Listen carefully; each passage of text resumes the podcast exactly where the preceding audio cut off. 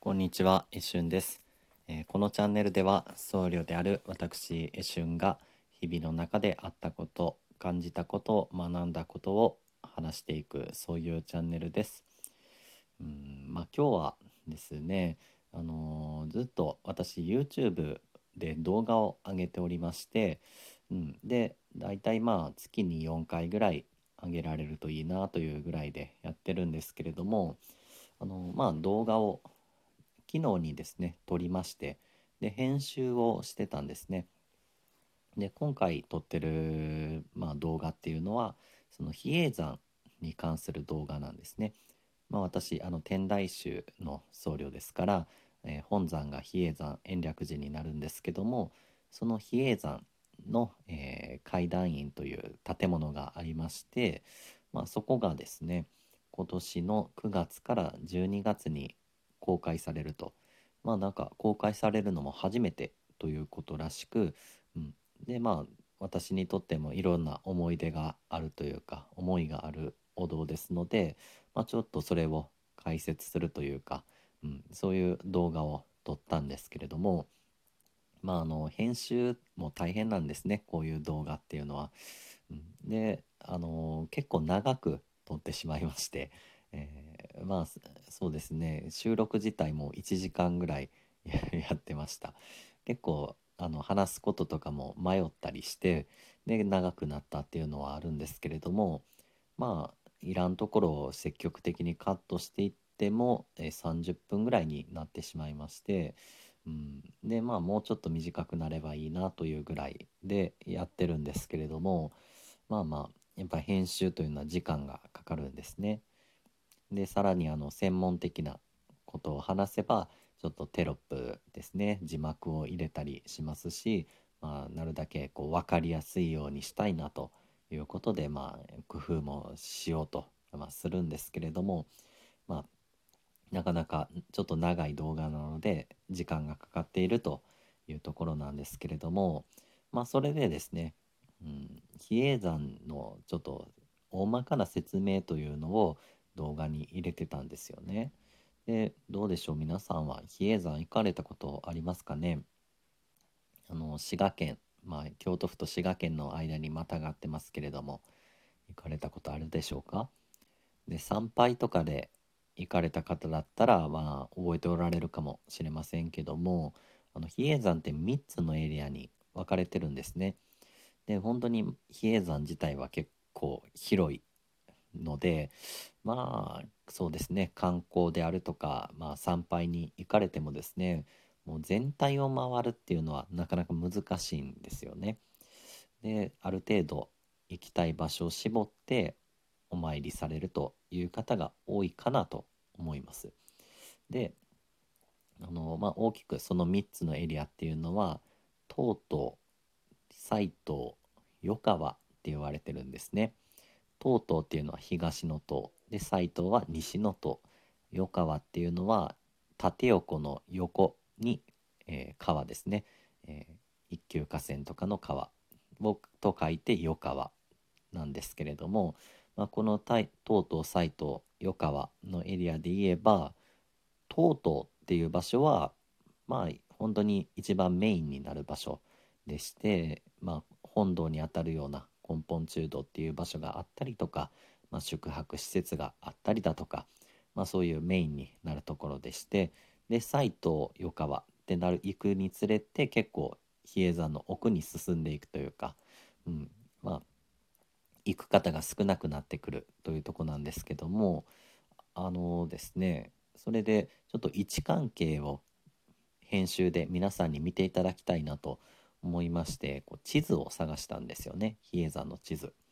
でそしたらあの比叡山の公式のホームページの中とかにもイラストの、うん、地図が載っていましたしまたあの滋賀県の観光マップみたいなのもあったりしてそこにもこうイラストで地図が書いてありました。であこれが見やすくていいかなと思いましてこうちょっとねあのお借りしましてであの載せようかなとこう思ったわけですけれどもこれがですねなんか縮尺がおかしいんですよね。うんこんな位置関係になってたっけなと思ったんですね。その地図だととうとうのすぐまあ北西の方に、えー、斎藤というのがあるんですね。でまあこれはそんなもんだったかなと思ったんですけども余川のエリアがですねその斎藤の東側に書いてあるんですよね。であ僕の中のイメージでは斎藤とうとうからまあ斎藤に行ってさらにこう北にずっと進んでいくと余川があるっていうイメージだったんですけどもこれ東に書いてあるんですよねすぐ東に書いてあってあ案外その北に行ってたわけじゃなかったんだなとあ実は東の方琵琶湖側に進んでたのかとこう思ったんですけれどもそしたらもうちょっと調べるとあの比叡山の公式のホームページの方にあの Google マップにですね、えー、そのエリアを、まあ、マーキングしてある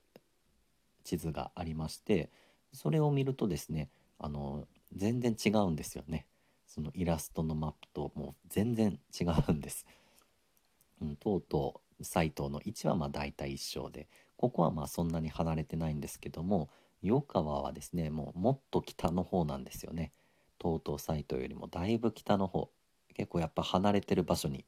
ちゃんと書いてありました。でそれ見てあそうだよなとこう思いましたね。あの比叡山のお坊さんたちっていうのはまあ多かれ少なかれですねあの開放業っていう山の中を歩く修行っていうのがあってまあ自分も数少ないですけれどもちょっとぐらいはそれをしてるんですね。まあ、そうすると、えー、斎藤と余川っていうのは結構離れてるイメージがありましたし、うん、だからいやその Google マップ見てあそうだよなとこう思ったんですけどもイラストの地図全然違うやんとなったんですよね。でこれね観光とか参拝に来られた方がですねこのイラストのマップ見てですね、えー、とうとう行ってサイト行ってじゃあもうちょっと足伸ばして横浜まで行こうかと歩いて行こうかとか、うん、こんな風に思う方もいると思うんですよね。でもまあそうすると本当に帰りのバスなくなっちゃうかなっていうぐらいでだと思いますから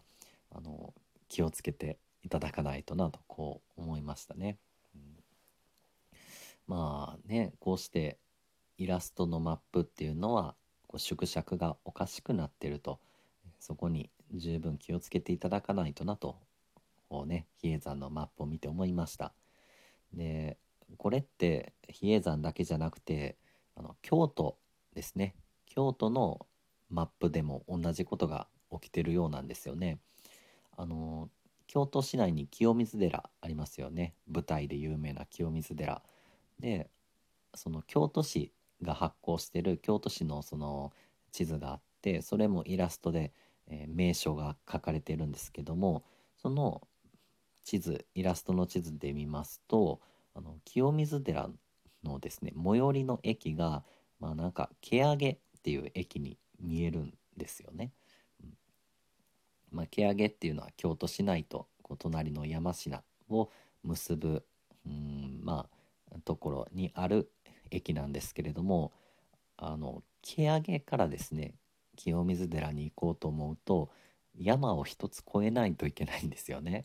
でしかもまあそんなに近いわけでもないと。毛上げで降りてもですね清水寺にはそんな徒歩ではまあ行けないんですよね。ただもうその地図で見ると最寄りに見えると。でこれであの外国人の方が構その清水寺行きたいってなって毛上げで降りちゃうっていうことが実際たくさん起きてたようでその毛上げ駅の方にはあの清水寺の最寄りじゃありませんよってわざわざ書いてあったりするぐらいなんですよね。でなんか私の同級生、まあ、妻の友達でなんですけれどもであの京都市内で働いていてその地図をイラストの地図をなんか受注した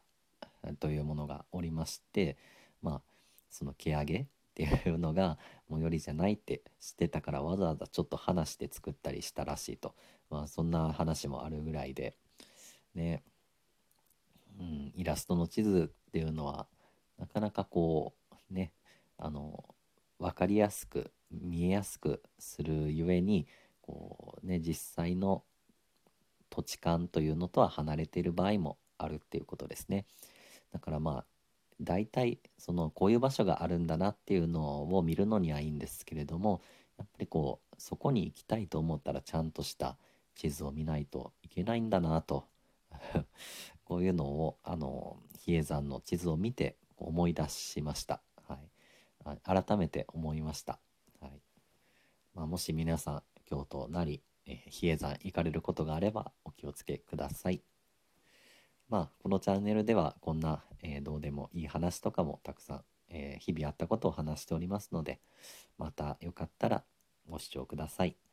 本日も私のお話にお付き合いいただきましてありがとうございました。えー、一瞬でした。失礼します。皆さんのこれからの時間が穏やかな時間となりますように。